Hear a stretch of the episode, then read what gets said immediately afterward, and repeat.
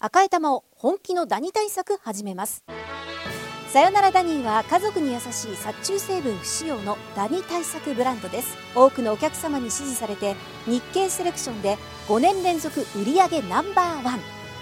さよならダニー私赤井が目印ですさよならダニー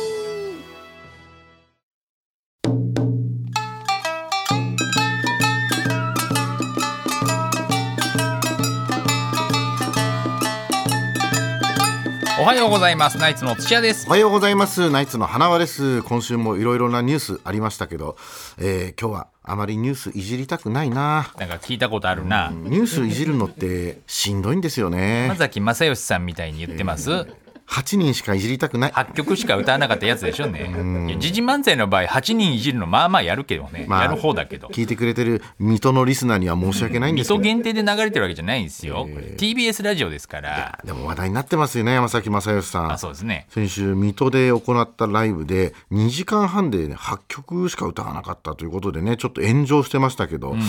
お客さんからするとがっかりしたでしょうね、何十曲も聴けると思ってチケット買ったのにいざ行ってみたらねセロリ8回だけですからセねロリだけ歌ったわけじゃないよねまあでもねそのもっと聞きたかったでしょうけどねだからお笑いで例えると、まあ、好きな芸人のライブのチケット買ったのに行ってみたら全然歌わなかったみたいなもんです、違うでしょ例えが、芸人は別に歌わなくていいんだからパーマ大佐のライブであパーマ大佐だったんだねだったら歌わないとダメだけどでその後アイドル鳥越と結婚するような関もんで係ねえだろうなもんでしょ昨日結婚発表してたけどだからインパルスの堤下さんで例えると車で無事に到着するようなもんでしょ別に事故るの期待してるわけじゃないですからそれ堤下さんね今週復帰発表した時もう免許返納したって言ってたから大丈夫ですよそっかもうワンモアタイムワンモアチャンスやはめないなさいっつうのね事故るのチャンスみたいに言うなまあ、それからあの政治のニュースで言いますとね国会で今連呼するのがブームになってるらあしいでそうすですねきっかけは増税メガネこと岸田総理ですよ、まああえて増税メガネって言わなくていいんじゃないなんか所信表明演説で